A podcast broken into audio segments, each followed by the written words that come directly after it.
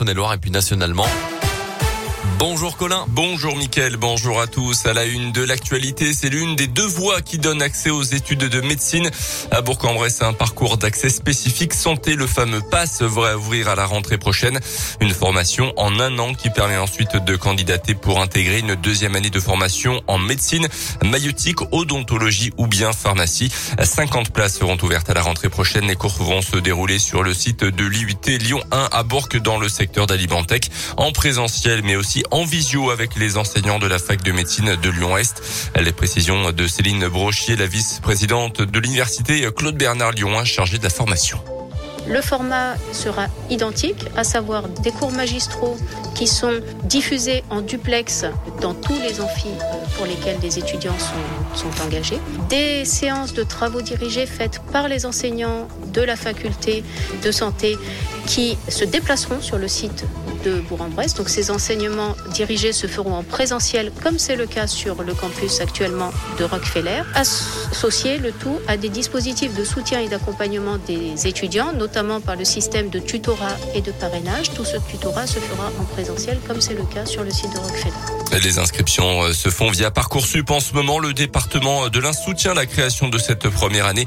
200 000 euros sont investis sur trois ans, notamment pour financer le système de tutorat.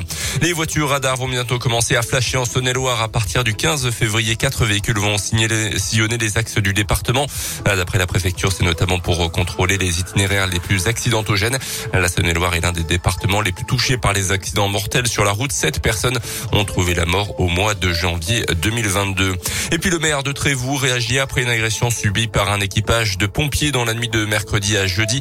Averti qu'un individu avait des tendances suicidaires, finalement les soldats du feu se sont trouvés face à un homme énervé sous l'emprise de l'alcool. Intervention très houleuse qui s'est terminée par la dégradation de véhicules des pompiers, la vitre avant éclatée par un parpaing.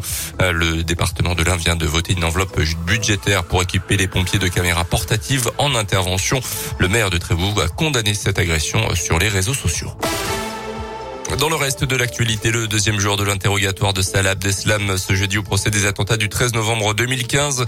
Hier, le seul membre encore vivant des commandos terroristes a dit avoir fait marche arrière, avait renoncé à faire exploser sa ceinture explosive le soir des attaques.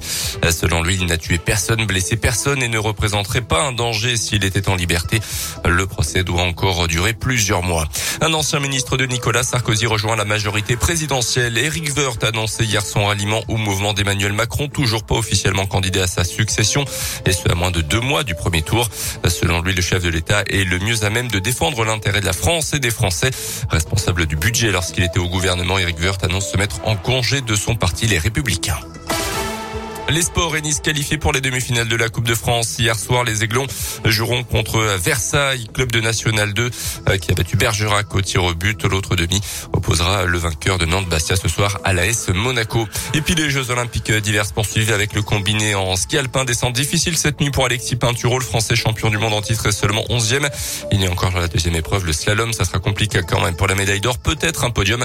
Ça commence vers 7h15 tout à l'heure.